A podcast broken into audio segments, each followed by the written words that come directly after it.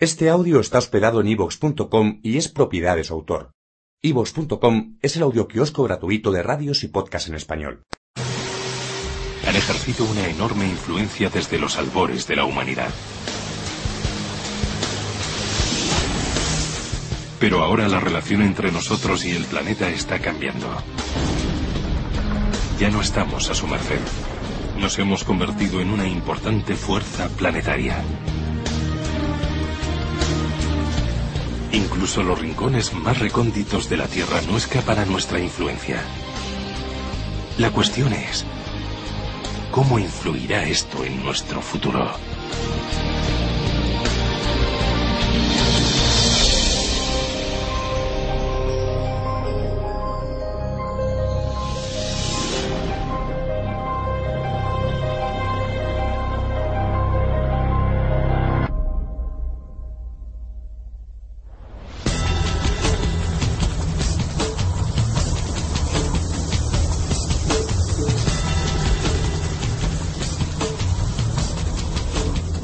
Comprender cómo ha cambiado nuestra relación con el planeta, el lugar idóneo es esta inmensa extensión de barro. Pero no es un barro corriente. Esta imponente columna de vapor nos revela que el barro brota del interior de la Tierra a temperatura de ebullición.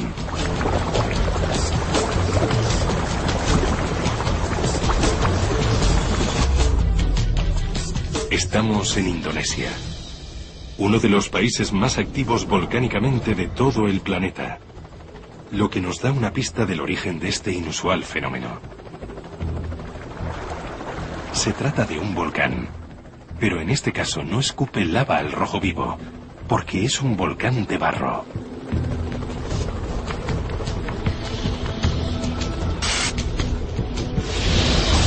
Entró en erupción en 2006 y para la gente que vive aquí ha sido un desastre.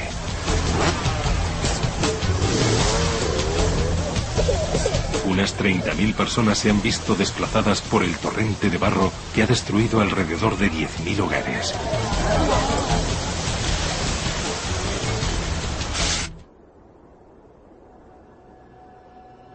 Hoy la situación es desoladora.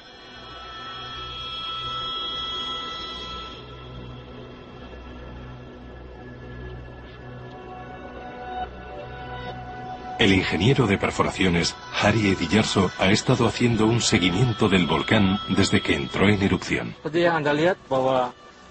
Aquí pueden ver el pueblo cubierto de barro seco, del enorme torrente que lo ha anegado.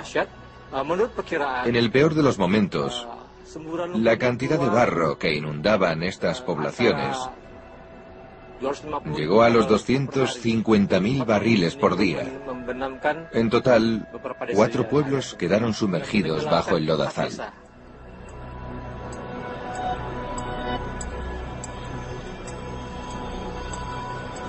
Una superficie de casi 7 kilómetros cuadrados ha quedado convertida en tierra baldía. Pero esta erupción es especial por una razón. La causa que lo produce. Hay diferentes opiniones al respecto. Hay quien dice que es un desastre natural, pero para mí, como técnico en perforaciones, y basándome en los datos de la policía de Java del Este, creo que es un problema causado por las perforaciones que se han realizado. En el año 2006, unos promotores estuvieron perforando la tierra en busca de gas. Pero a unos 3.000 metros de profundidad, extrajeron la perforadora. Al caer la presión en el pozo, aspiró el agua caliente de la capa freática. Esto provocó fracturas en la roca y empujó el agua hacia arriba, que mezclada con los estratos de barro que encontró a su paso, salió hirviendo a la superficie en forma de lodo.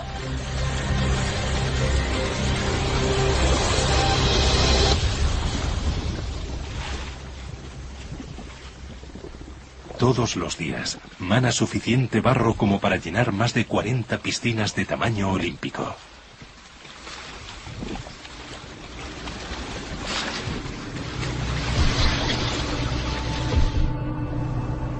Ahora han construido unos diques inmensos con la intención de contener el torrente. Utilizan maquinaria pesada para intentar encauzar el barro y alejarlo de las poblaciones más cercanas. Incluso han intentado taponar el propio manantial con bloques de hormigón. Pero todos los esfuerzos encaminados a refrenar esta incesante corriente han fracasado. Esta erupción simboliza nuestra extraña relación actual con el planeta. Tenemos un asombroso poder sobre él, pero muchas veces no sabemos controlar nuestro poder. Es fácil ver nuestro impacto sobre el planeta en sentido negativo, como la historia de un Edén destruido. Pero nuestra relación con la Tierra es mucho más fascinante y sorprendente. La historia de nuestra transformación del planeta es mucho más larga de lo que se podría pensar. Y no todos esos cambios han sido una mala noticia. Para volver al inicio de la historia, hemos de irnos a las montañas rocosas canadienses.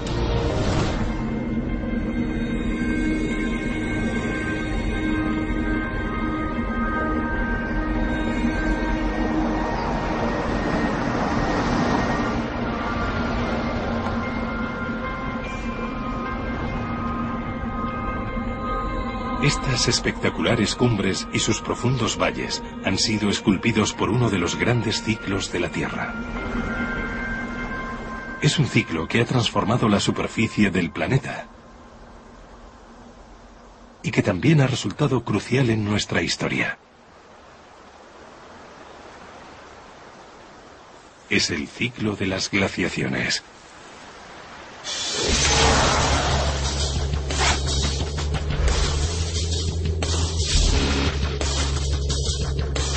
Durante unos 3 millones de años, nuestro planeta ha estado alternando entre periodos fríos muy largos en los que estas montañas quedarían incrustadas en el hielo y otros periodos cálidos más cortos, como en el que nos encontramos ahora.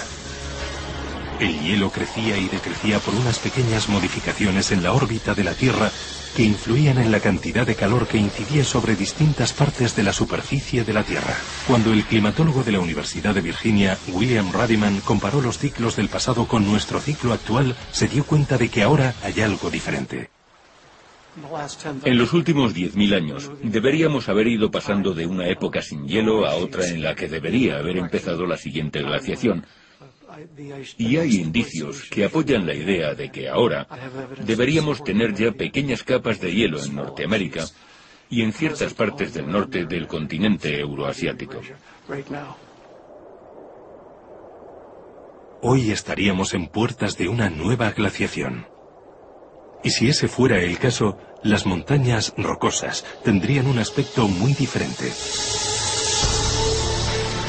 el hielo habría ido ganando terreno hasta cubrir por completo este valle.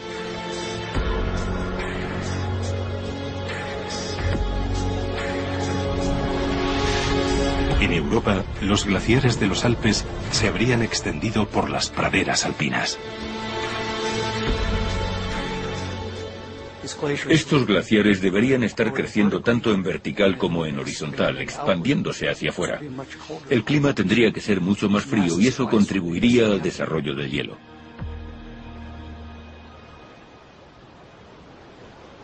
Pero afortunadamente para nosotros no se ha producido esta glaciación. Entonces, ¿cuál es el motivo por el que el hielo no ha seguido el mismo ritmo que mantuvo en el pasado? Lo que pasó en ese momento nos da una pista. Justo cuando debería haberse empezado a enfriar, se introdujo un gran cambio en el planeta. La agricultura.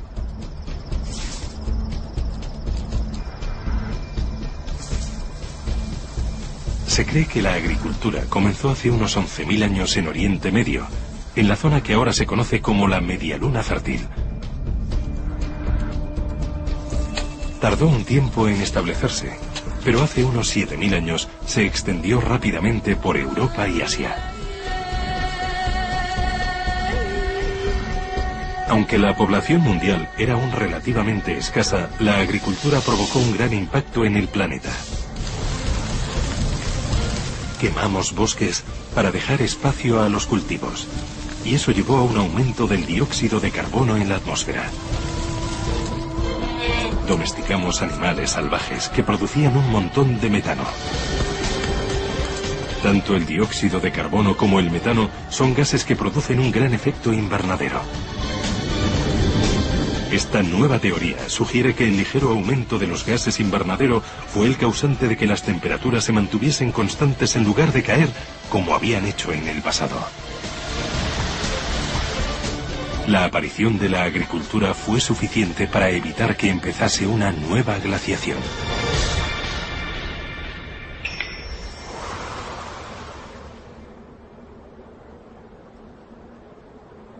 Es fascinante pensar que hace ya 7.000 años fuésemos capaces de causar un impacto semejante en el planeta a escala global. Fue el comienzo de nuestro papel protagonista en la dinámica del planeta.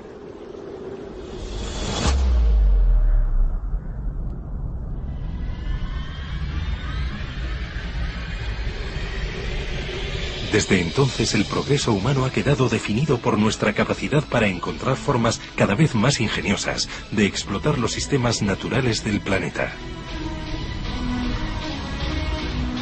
Hace unos 5.000 años, nuestros antepasados descubrieron que había vetas de metal atrapadas en determinados tipos de rocas, formadas en las profundidades de la Tierra a lo largo de millones de años, los metales una vez extraídos podían transformarse en herramientas que servirían como base para fundar la civilización.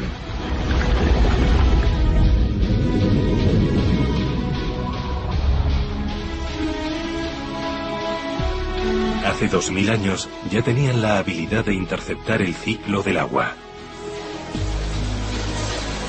extrajeron el agua subterránea que había bajo los desiertos y la usaron para crear algunas de las primeras ciudades de nuestra historia. Hace unos 500 años, los navegantes aprendieron a aprovechar la fuerza de los vientos de la Tierra. Los emplearon para crear rutas marítimas de comercio a nivel mundial.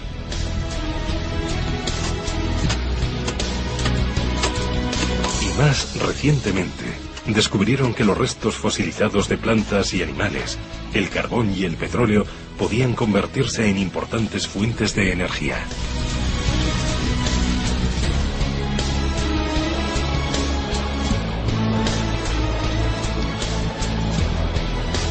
Cada uno de estos descubrimientos fue un hito histórico en nuestra capacidad de aprovechar los sistemas planetarios en beneficio propio.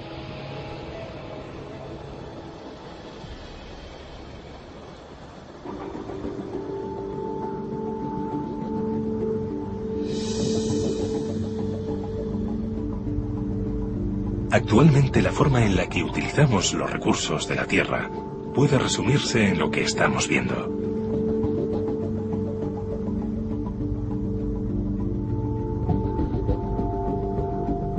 El ingeniero aeroespacial David Rowe piensa que los aviones son uno de los grandes logros de la civilización.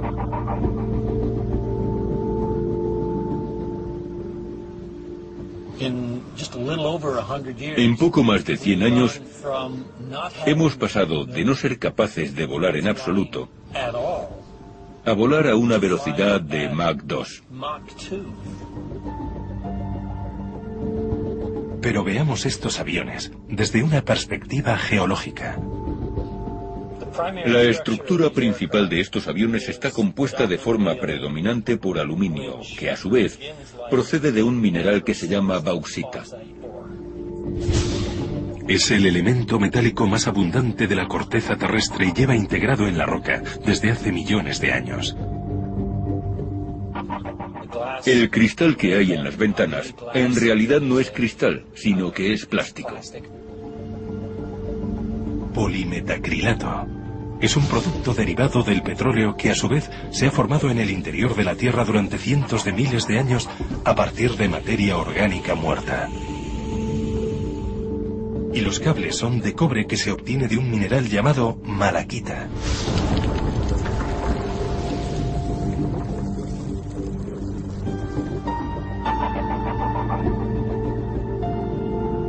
Estos aviones forman un enorme conglomerado de recursos naturales extraídos, transformados, moldeados y ensamblados por el ser humano.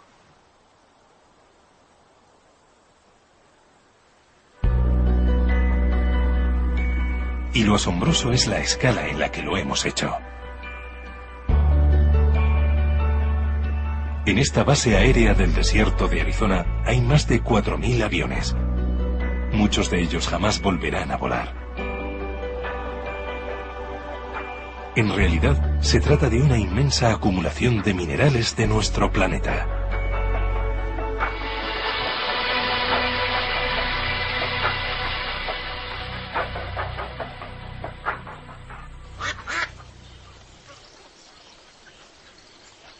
Nuestro impacto sobre el planeta no solo se nota en lo que transformamos, sino también en los residuos de esa transformación.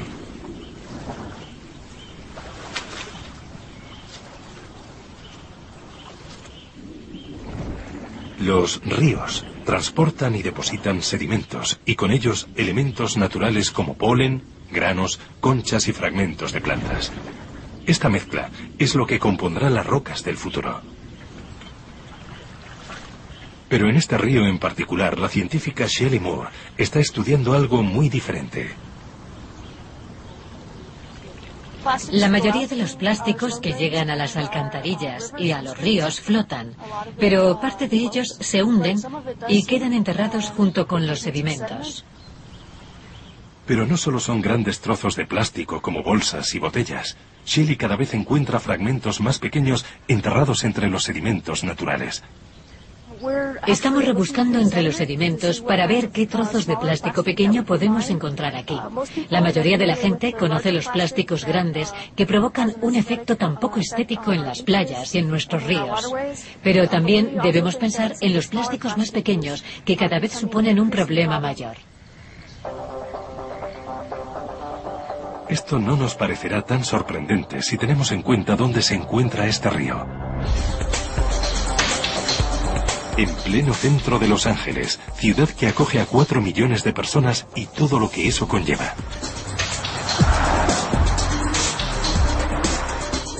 Pero el impacto que provocan los plásticos no solo se produce en las grandes ciudades. Cada año unos 26 millones de toneladas de plástico de todo el mundo acaban en el mar, donde se convierte en algo mucho mayor.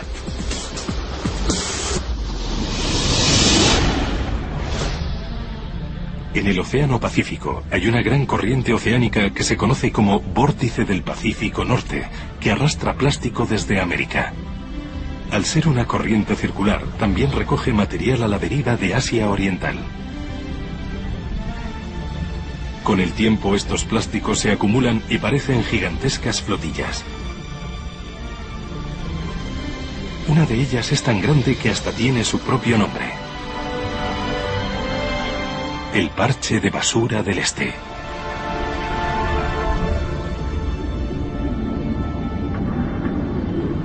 Con el tiempo, este plástico se descompone por el efecto de los rayos ultravioleta del Sol en partículas más pequeñas que se hunden hasta el fondo del mar, donde queda enterrado.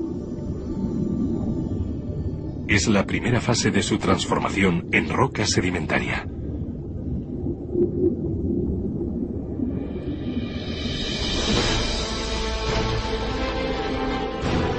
El Gran Cañón es un imponente ejemplo de la escala a la que actúa este proceso.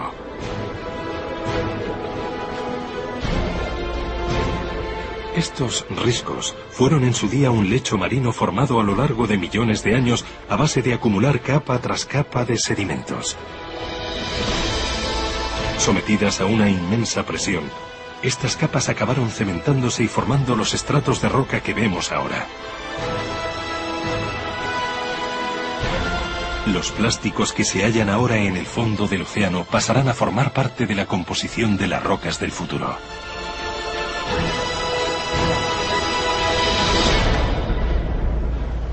A escala planetaria, uno de los principales legados que dejaremos como firma del paso de la humanidad por la Tierra serán los restos de millones de toneladas de plástico.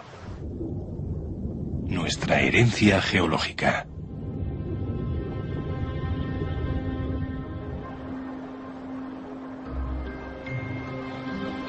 La capacidad que tenemos para tomar los recursos de la Tierra y transformarlos y desecharlos en ingentes cantidades nos ha valido para dejar una marca indeleble en los 4.500 millones de años de historia del planeta.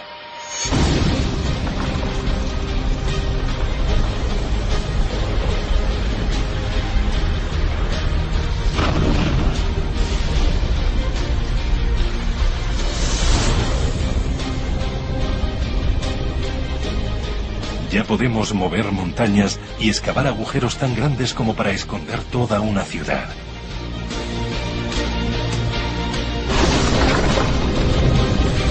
En un solo año movemos más tierras y piedras que todos los procesos naturales de erosión juntos.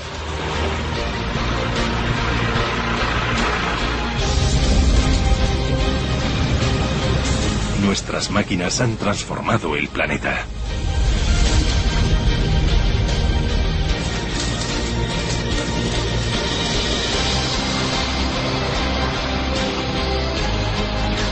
Tan grande es nuestro impacto sobre la Tierra que se ha usado para definir una nueva época geológica.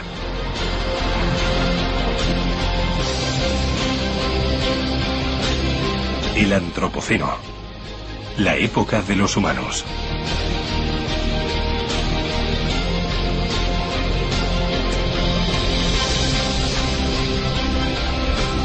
Si sumamos todos los paisajes que hemos modificado, nuestras ciudades, poblaciones rurales y tierras de cultivo, el 75% de la tierra no cubierta de hielo que hay en el planeta debe su aspecto a nosotros. Estamos realmente en un planeta humano.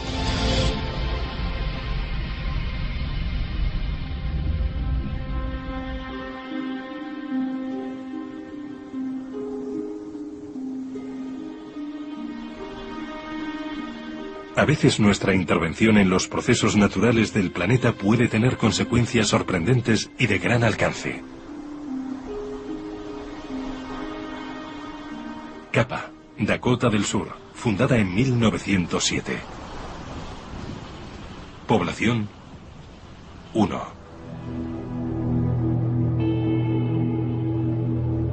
A principios del siglo XX, esta ciudad estaba en auge. Las grandes llanuras del oeste de Estados Unidos recibieron grandes oleadas de granjeros que llegaban en busca de nuevas tierras y suelo fértil.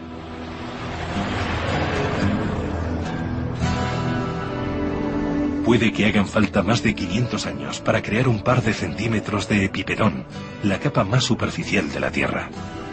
La vegetación impide su erosión. Las hierbas consiguen retenerlo, pero aquí en Capa, los primeros colonizadores araron estos campos y dejaron expuesta esta delicada capa del suelo que acabaría secándose bajo el sol. El último residente que queda en la ciudad, Phil O'Connor, recuerda lo que pasó. Parte del problema es que no hicieron las cosas como tenían que haberlas hecho. Fue eso. Dejaron la tierra en los campos sin ninguna protección y el viento levantaba toda esa tierra y se la llevaba. Los agricultores de capa tenían bajo sus pies algo extremadamente frágil. Supongo que pensarían, no lo sé, a lo mejor que se producirían lluvias durante el verano, algo que se repetiría todos los años, pero no fue así.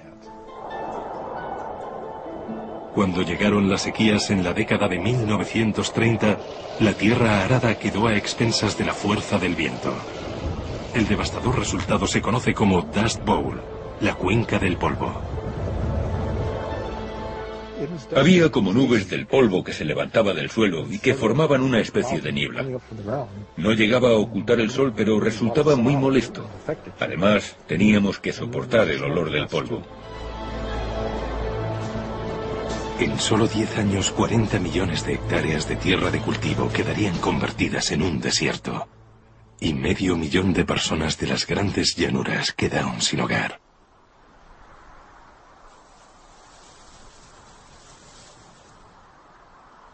80 años después de haber recibido la lección de la cuenca del polvo, seguimos teniendo problemas para gestionar los suelos adecuadamente.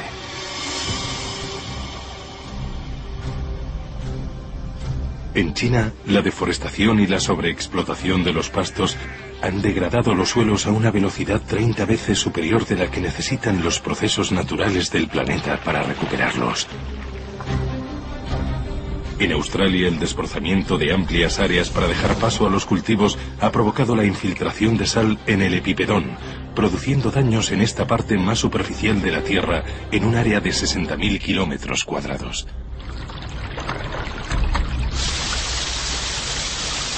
En total, un 25% de las tierras de labranza se encuentran degradadas de forma involuntaria como consecuencia de nuestro afán por aumentar la producción agrícola. Ahora hay un extraordinario contraste entre los entornos naturales de la Tierra y los que hemos creado nosotros.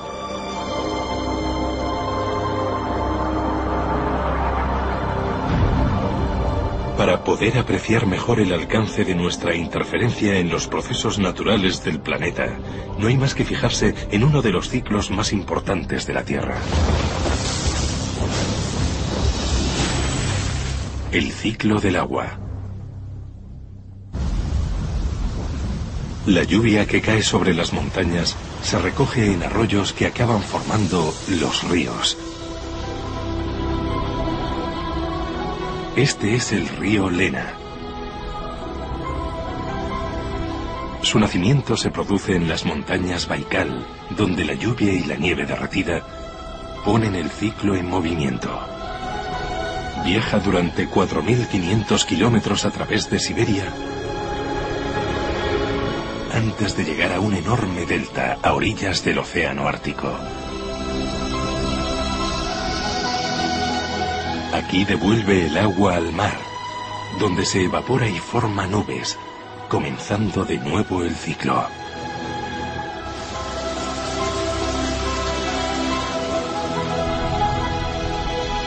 El Lena es uno de los pocos grandes ríos que aún completa el ciclo del agua desde su origen hasta el mar sin que se vea interrumpido ni una sola vez por parte del hombre.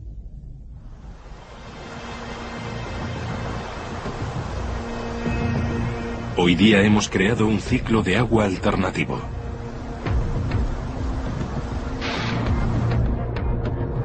Lo que vemos forma parte del sistema del río Colorado. A lo largo de sus 2.000 kilómetros de recorrido hay más de 20 presas. Se desvía tanta agua para las ciudades y el riego de los cultivos del oeste americano que la mayoría de los años no llega nada de agua al mar. La ciudad más grande a la que abastece es Los Ángeles. El agua dulce se desvía a través de cientos de kilómetros de desierto por una red de acueductos, canales y tuberías. Este sistema proporciona un 90% del agua potable de la ciudad. Sin ella, Los Ángeles no existiría. Las venas y arterias de nuestro suministro de agua son la sangre vital de nuestra civilización.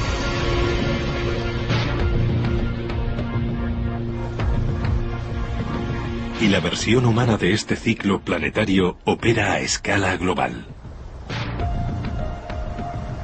Nosotros hemos alterado el ciclo del agua del planeta hasta tal punto que las reservas de agua almacenada en los embalses es cinco veces superior a toda la que fluye por los ríos de todo el mundo.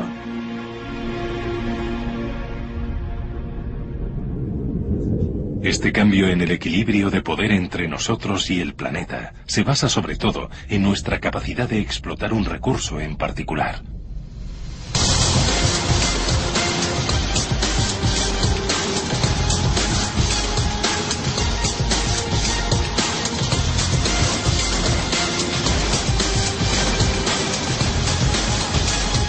Estamos en el río Azabasca, en pleno corazón de Alberta, Canadá. Puede que no lo parezca, pero actualmente es una nueva frontera de una de nuestras grandes exploraciones geológicas, la búsqueda de petróleo. El petróleo es esencial en nuestras vidas. Alimenta nuestro mundo mecanizado. Es una forma concentrada de energía que se transporta fácilmente. Cada año quemamos unos 31.000 millones de barriles de crudo. Eso supone mil barriles por segundo. El problema es que algún día se agotará. El planeta tarda más de 3 millones de años en crear la cantidad de petróleo que nosotros consumimos en un solo año. Cada vez es más difícil encontrar nuevo petróleo. Hay quien opina que la producción de petróleo ya no puede seguir el mismo ritmo que la demanda. Otros dicen que aún queda mucho bajo la tierra y que es cuestión de encontrarlo. Estos últimos tienen aquí uno de sus principales argumentos. El ingeniero petroleoquímico Mike Ranger es un experto en la geología de esta zona. Esto es un afloramiento y uno de los depósitos de betún de mayor riqueza que tenemos aquí. Quizá no parezca muy interesante hasta que se excava la superficie. Por fuera normalmente presenta este color gris, producto de la erosión pero al raspar un poco se ve lo que encierra dentro.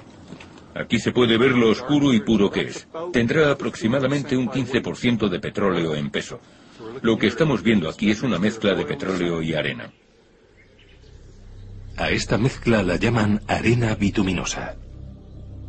Esta pared de la roca presenta el aspecto que solemos ver a orillas del río, pero se trata de la superficie erosionada de un recurso. Y tratándose de un recurso que queremos recuperar, hay que tener en cuenta que empieza en lo alto de la colina y se extiende por toda la meseta.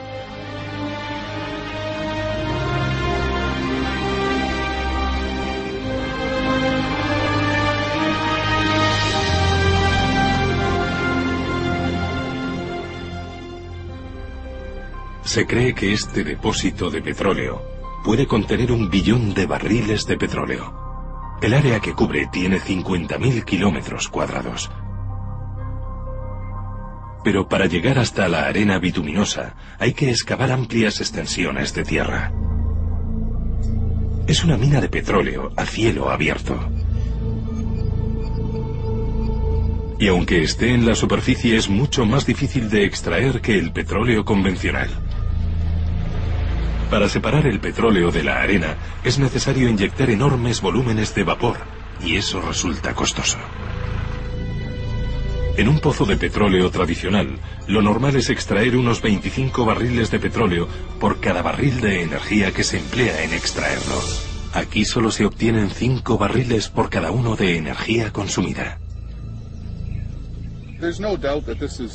No hay duda de que se trata de un petróleo sucio. Ya ha visto cómo nos hemos manchado los dedos. Es petróleo sucio, pero en todo caso es petróleo. Y hay una enorme cantidad de energía en potencia encerrada en estas arenas bituminosas. En el futuro esto es lo que vamos a usar. Tendremos que recurrir a esto. Puede que no sea la solución ideal, pero en lo que a petróleo se refiere, las arenas bituminosas de la parte occidental de Canadá son una de las posibilidades con mejores perspectivas. Durante siglos nuestra inventiva nos ha permitido encontrar nuevas formas de energía y resulta fácil pensar que esa tendencia continuará. La historia dice que no solemos quedarnos sin recursos, sino que siempre encontramos otros nuevos para explotar. Pero esa historia es la que contamos los humanos. La historia del planeta quizá tenga otra lección más importante que enseñarnos. La lección sobre nuestra influencia más perniciosa en el planeta. La velocidad y la escala a la que estamos cambiando la atmósfera.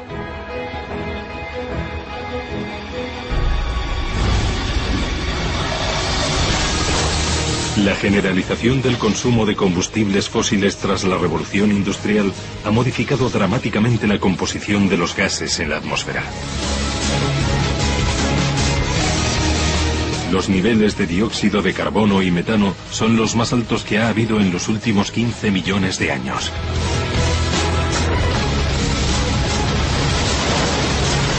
Ya podemos ver algunos de los efectos. El grosor del hielo en el océano Ártico se ha reducido casi a la mitad. Parte del dióxido de carbono que emitimos a la atmósfera ha sido absorbido por los océanos. y en consecuencia han aumentado su acidez en un 30%, lo que dificulta el crecimiento de criaturas marinas como el coral. En las últimas décadas, la frecuencia de huracanes extremos se ha doblado en algunas áreas.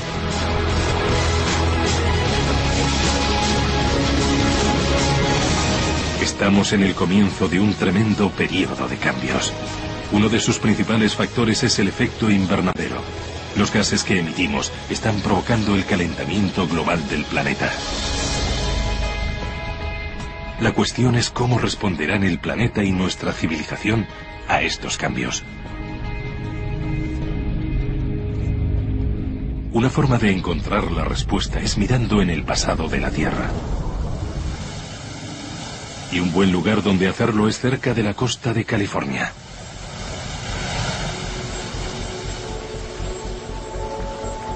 Aquí hay burbujas en la superficie del océano. El físico de la Universidad de California, Ira Leifer, ha estado estudiando este fenómeno tan inusual, analizando las muestras del gas que provoca las burbujas recogidas por unos submarinistas en el lecho marino de donde proceden.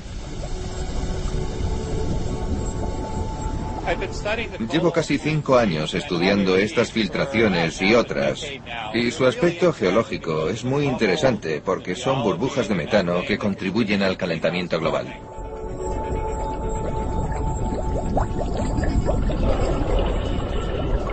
Estas burbujas de metano son una de las claves para descubrir uno de los grandes acontecimientos de la Tierra.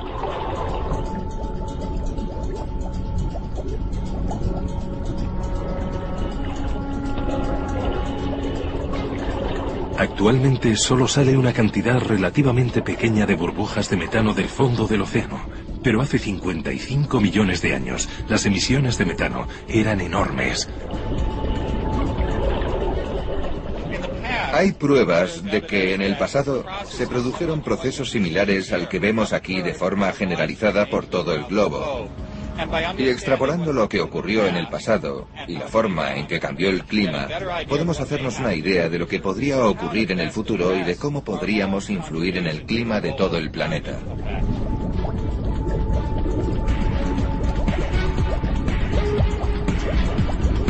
El metano es 20 veces más potente que el dióxido de carbono como gas invernadero. Y la gran cantidad de él que salía de los antiguos océanos provocó un repentino y enorme calentamiento global.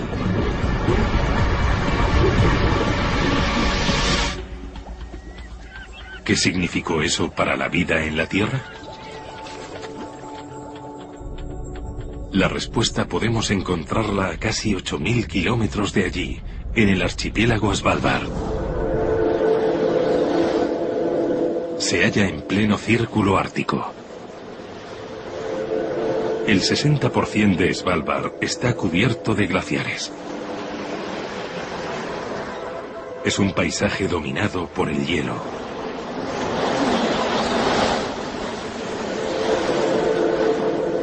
Pero hace 55 millones de años era muy diferente. Estas rocas nos proporcionan una pista puesto que están repletas de hojas de épocas remotas.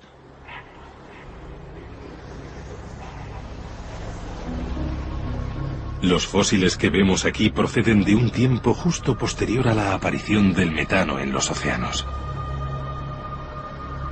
Pertenecen a un pariente lejano de la haya, un árbol caduco de hoja ancha. En otras partes del Ártico se conservan árboles enteros en el permafrost.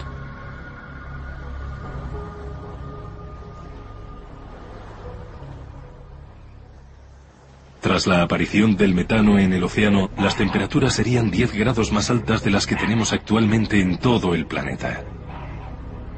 Esto causó un trastorno inmenso. Plantas y animales se vieron obligadas a migrar hacia los polos. En esos momentos todo esto habrían sido pantanos y bosques subtropicales. Más parecido a los Everglades de Florida que al gélido ártico. Estaría habitado por antepasados de animales como el hipopótamo y el cocodrilo.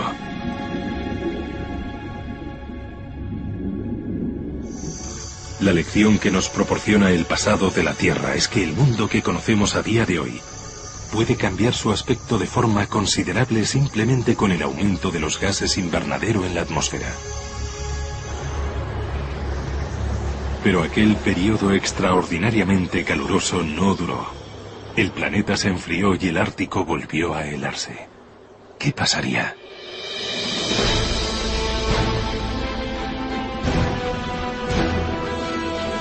Lo que pasó fue que surgió el Himalaya.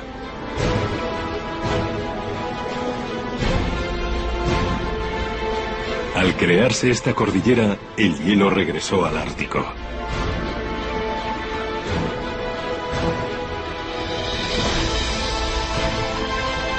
Cuando las placas tectónicas de India y Eurasia colisionaron hace unos 50 millones de años, una de las consecuencias fue la creación de una cadena montañosa que se convertiría en la más grande de toda la Tierra.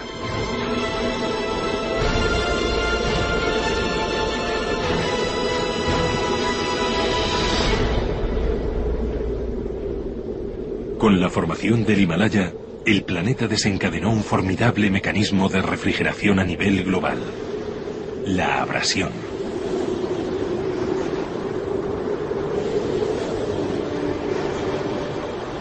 El proceso se inicia cuando el dióxido de carbono de la atmósfera se disuelve en la lluvia y la nieve.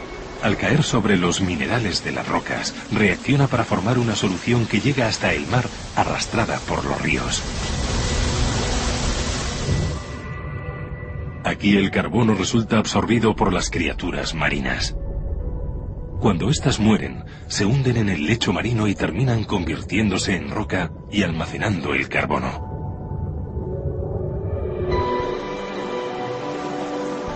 El Himalaya no paraba de crecer, exponía una superficie cada vez mayor de roca a la acción de los elementos. Así fue reduciendo el dióxido de carbono de la atmósfera, lo que llevó a enfriar el planeta. Y con el tiempo, a que el hielo regresase al Ártico.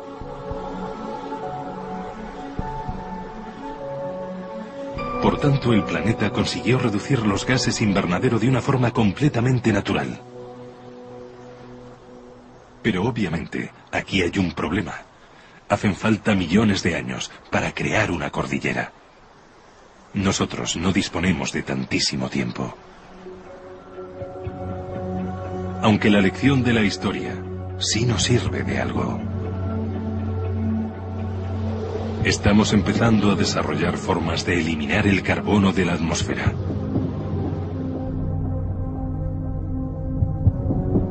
Uno de los métodos consiste en estimular el crecimiento de inmensas colonias de algas que mediante la fotosíntesis consumen el dióxido de carbono de la atmósfera. Y en tierra hay planes de crear árboles artificiales que reproduzcan la fotosíntesis. Pero el mayor desafío es evitar que el dióxido de carbono llegue a alcanzar la atmósfera.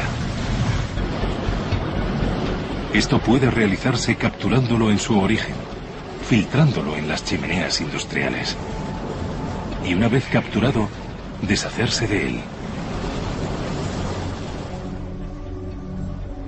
Pero si hay que eliminar miles de toneladas de carbono, entonces la geología puede proporcionar una solución.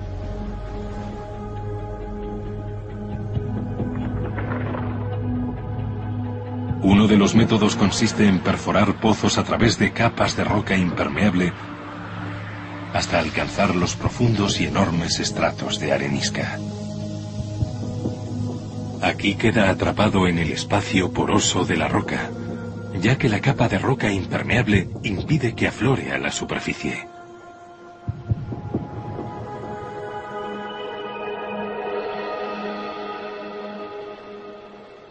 La captura del carbono no solucionará enteramente nuestro problema del gas invernadero, pero al menos podría servir de remedio temporal hasta desarrollar formas más limpias de energía.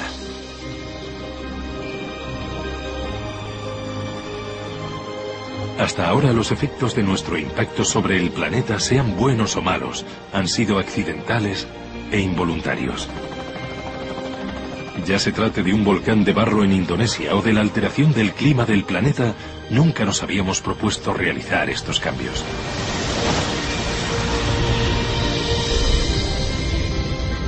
Gracias a la ciencia conocemos el funcionamiento del planeta y eso nos permite protegernos de la impredecible naturaleza de la Tierra. Pero actualmente nos encontramos al comienzo de una nueva era. Ahora podemos controlar nuestro impacto en los procesos naturales del planeta y mantener las condiciones para que la civilización prospere. Es un enorme desafío que requiere la cooperación de todo el mundo.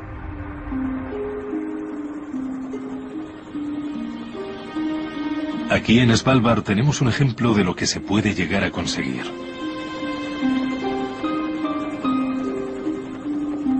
Para proteger el contenido de estas instalaciones construidas en Svalbard, se ha edificado a una gran altitud previendo futuras crecidas en los niveles del mar.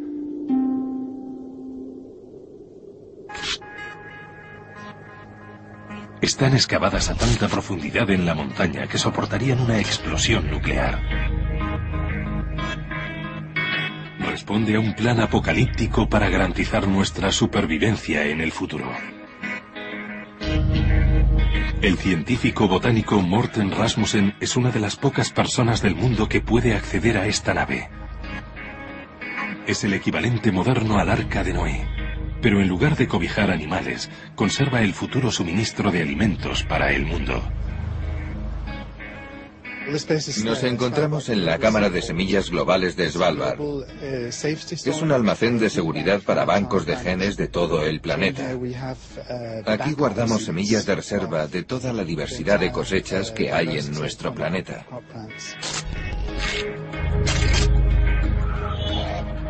Y no solo conservan una variedad de cada cosecha, sino miles.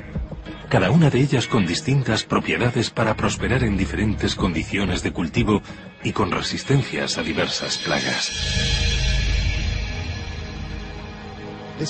Aquí se preserva la diversidad de todas nuestras cosechas, porque reúne toda la diversidad genética de todas las plantas agrícolas que cultivamos en el mundo entero.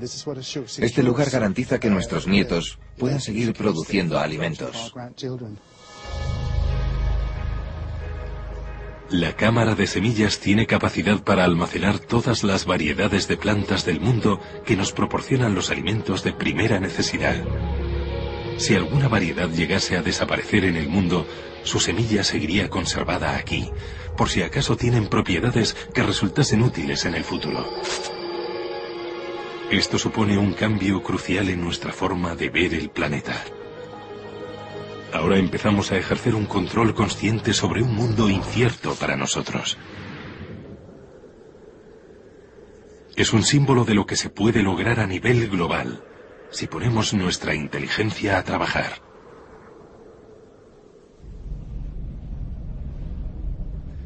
En esta serie hemos visto que el destino de las pasadas civilizaciones estuvo marcado por las fuerzas naturales del planeta.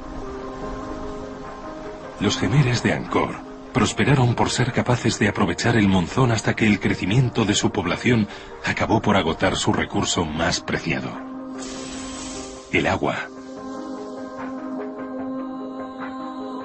Los Anasazi de Chaco Canyon entraron en decadencia por una repentina y prolongada sequía, provocada por cambios en el ciclo del niño. Los minoicos de Santorini prosperaron en su feliz ignorancia antes de que llegado un día, el volcán que tenían bajo sus pies destruyese su civilización. Actualmente nuestra relación está cambiando. Ahora somos una fuerza geológica que rivaliza con las fuerzas naturales del planeta. Nuestra prueba de fuego será demostrar si somos capaces de hacer un buen uso de nuestro gran poder.